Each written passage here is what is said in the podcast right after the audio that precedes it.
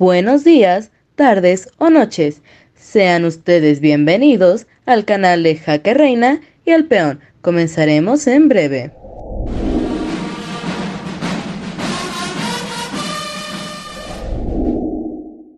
Buenas tardes, buenos días y buenas noches, todo depende en dónde estén. un capítulo más, un podcast más de Jaque Reina y el peón. Les agradecemos mucho que nos estén siguiendo en las diferentes plataformas como YouTube, en Apple Podcast, Spotify y también en Google Podcast.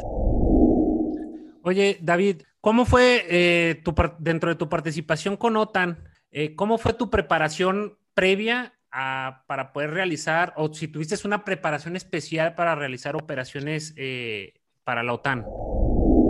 Sí, bueno, toda unidad, eh, y, cuando digo unidad, porque al final eh, muy pocos van de manera individual, ¿no? sino que van, van unidades, van, capacidades. Eh, entonces, la, unidad se exige que para, participar en la OTA, pues bueno, tienes que estar certificado. eso exige que la, ya, hay un, ya hay un proceso de planeamiento en, en lo cual, pues bueno, pues eh, eh, la OTAN o la Unión Europea eh, se ofrecen capacidades, cada país ofrece unas capacidades y unos medios, y bueno, pues eso al final lleva un proceso de planeamiento muy, muy largo, muy, muy intenso, y, es, y dentro del proceso de planeamiento, pues se exige que las unidades que se han ofrecido y que se confirma que van a participar, pues se les somete a un eh, proceso de certificación.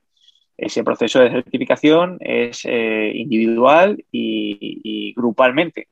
Es decir, pues eh, en el caso de un buque que va a participar en, la OTAN en una, en una operación, pues, pues se le evalúa por organismos externos en distintas situaciones y al final se le certifica para preparar con unos estándares eh, además, pues más o menos eh, similares en, los demás países de la OTAN, eh, con unos estándares para, que se garantice pues, la verdadera preparación y el alistamiento de esa unidad para, ir a, la operación en curso. O sea que hay un proceso grande.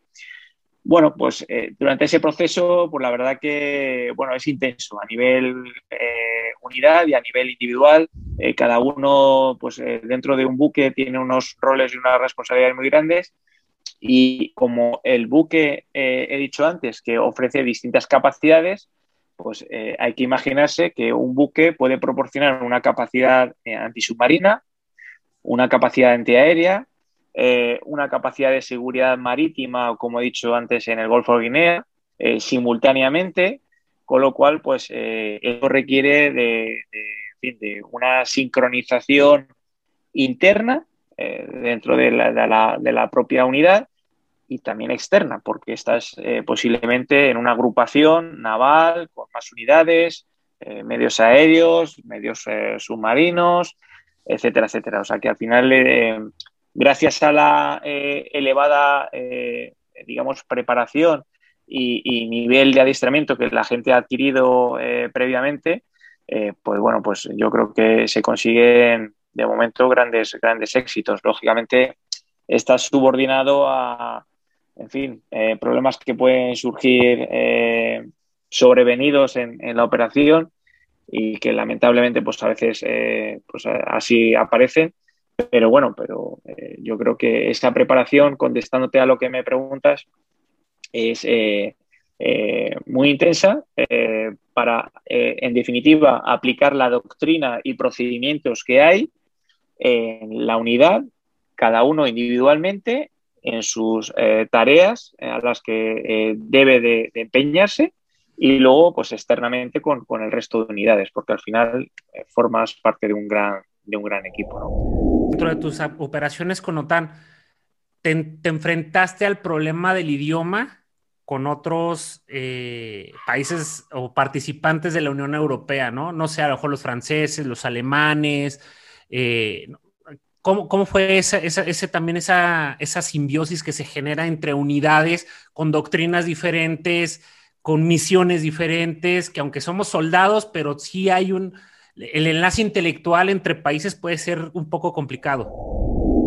Pues eh, tienes, tienes, toda la, tienes toda la razón. Eh, fue, eh, eso fue una, yo creo que una problemática que se identificó al, al, comienzo de cuando, bueno, pues nos empezamos a incorporar, yo creo que todos los países a, pues en este caso a las dos alianzas que has comentado, uno a la OTAN y también la, la Unión Europea.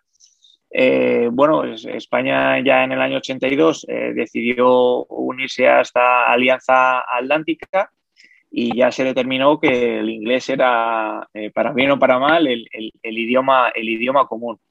Eh, afortunadamente, eh, sí que te digo que una de las ventajas principales es que la doctrina es común. nosotros, bueno, pues bebemos de, esa doctrina OTAN para que luego, bueno, pues te, sirva eh, y te suavice la puesta en práctica con los procedimientos y que todos, eh, pues bueno, pues eh, los utilicemos de la misma manera. O sea, que da igual que sea Francia, Portugal, cuando luego vas a, ponerlo en práctica, bueno, pues cada uno con sus medios y, a lo mejor pues sus características peculiares, pero al final pues todos sabemos de lo que hablamos, que tenemos que practicar y, como digo, eh, se ofertan capacidades y cuando se asigna una tarea pues, de vigilancia aérea y demás, eh, es aplicar doctrina, procedimientos y esto enlazo con lo que me preguntabas antes. Eh, ¿Cómo es la preparación antes? Pues precisamente lo que te evalúan es que has bueno, pues, practicado la doctrina y procedimientos adecuadamente conforme a la OTAN y demás. Y esto cada vez, eh, bueno, pues esto que empezó ya pues algo básico, es cada vez, eh, vamos, ya no se entiende, cada vez es más frecuente que haya doctrina común, doctrina conjunta. Eh, ya lo que he dicho antes, no se entiende que ningún país de manera individual pues haga frente a las amenazas, como ha comentado antes Roberto, de piratería, de fin, crimen organizado.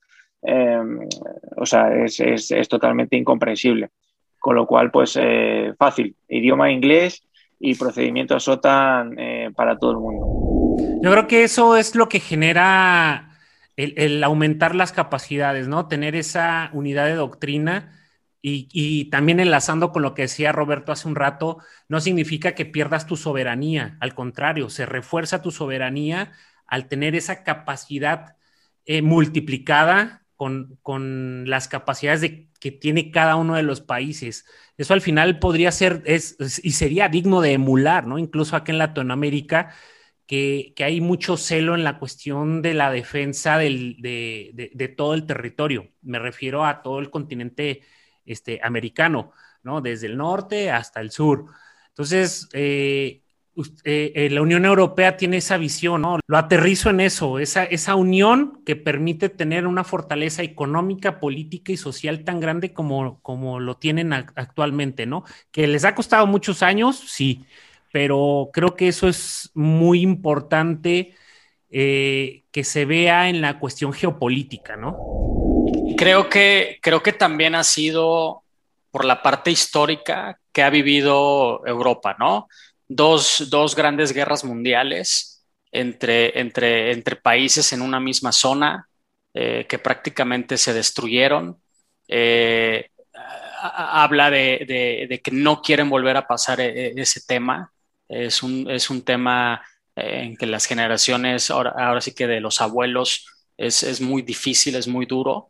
La, la, la, parte de España, ¿no? De, con, con, con, Francisco Franco y, la salida de muchos españoles hacia Latinoamérica, principalmente México, los, los les ha dado esa fortaleza para decir, no me importa si un alemán, un italiano, un español, eh, bueno, antes Reino Unido, pero eh, no, no, nos importa el origen, no nos importa la, el idioma, pero vamos a trabajar por un bien común, en, no volver a tener estas discrepancias tan, tan fuertes que nos orillaron a, estas guerras mundiales, ¿no? Eh, a diferencia de Latinoamérica. Pensamos que Latinoamérica son, somos muchos países que hablamos el mismo idioma, eh, solo quedan por fuera Estados Unidos, Brasil eh, algunas Guyanas y, Canadá para que todo el continente hablara el mismo idioma, pero no podemos o no hemos podido tener esa, esa, ese pensamiento de unidad para poder salir adelante como continente. Sí, eh, tenéis, tenéis toda la razón. La, unidad, eh, la unidad además, eh, ya, se sabe que no, es, no es solamente a nivel de seguridad o de, o de alianzas. la Unión Europea, bueno, pues surgió principalmente como, como unión económica, ¿no? primero nació como comunidad económica exclusiva, con, con, bueno, pues con unos vínculos, como digo, económicos, y luego eso es ampliado. Eh, ahora, bueno, pues no, esas alianzas que comentaba también Iván de, doctrina y demás, ahora eh, se han visto eh, en fin, los, beneficios, pero no solamente en doctrina, en organización, en material, en adquisición de mismos equipos. oye, ¿por qué no adquirir los mismos equipos de buceo pues a lo mejor para varios países con el consiguiente eh, ahorro económico que eso supone eh, cuando proporcionan eh, mayores capacidades, infraestructuras, mm, bueno, pues todo eso al final supone una, sinergia muy grande que está fuera del alcance incluso de los países más, más poderosos, ¿no? Entonces, bueno, pues aquí, sin ir más lejos, pues en la Valderrota, pues ese eh, están, eh, en fin, unidades navales eh, de la Marina estadounidense y, bueno, pues son infraestructuras de empleo común en, la OTAN, ¿no? Cuando se necesitan. O sea que esas alianzas, sí, por supuesto, pero en, ya digo, en material, infraestructuras, recursos en general, incluso recursos de personal, que últimamente empieza a ser un bien escaso, eh, y, en organización y, doctrina, por supuesto. Perfecto, pues creo que, creo que hemos tocado ya varios puntos muy interesantes con, David. Eh, sinceramente creo que va a haber una, una, siguiente invitación y ya hablaremos de otras cosas, tal vez de fútbol. este, pero bueno, hay mucho tema, ¿no? Es, interesante el, conocernos y, más que nada llegarle, eh, hacerle llegar el mensaje a la gente, ¿no? De, toda la, todas las misiones que, un militar y toda la preparación eh, que pasa y, también muchas, eh, muchos sacrificios en el aspecto familiar por ir a cumplir ciertos, ciertos objetivos, ¿no? Entonces, pues te, agradezco mucho, David, la verdad, por tu tiempo. Sé que ya es, parece, está de día, pero ya es tarde allá. Nada, el placer, el placer ha sido mío en, bueno, participar con, vosotros en, este gran podcast. Eh, os deseo muchísimos éxitos porque la verdad que, eh, recomiendo totalmente eh, este, este podcast y, bueno, pues eh, nada, será un placer eh, si me invitáis en otra ocasión, pues eh, seguir participando. Claro, la invitación siempre va a estar abierta, David, y claro que te estaré mandando mensajes para volverte a invitar. Y si quieres decirle a, los compañeros de, de, de Colombia, a los colegas, que si quieren participar también son bienvenidos. Aquí está abierto para todo el público, no solo para militares. Un gusto verte, verte, hemos tenido contacto, verte después de tanto tiempo y sabes que te envío un, fuerte abrazo hasta, hasta Madrid.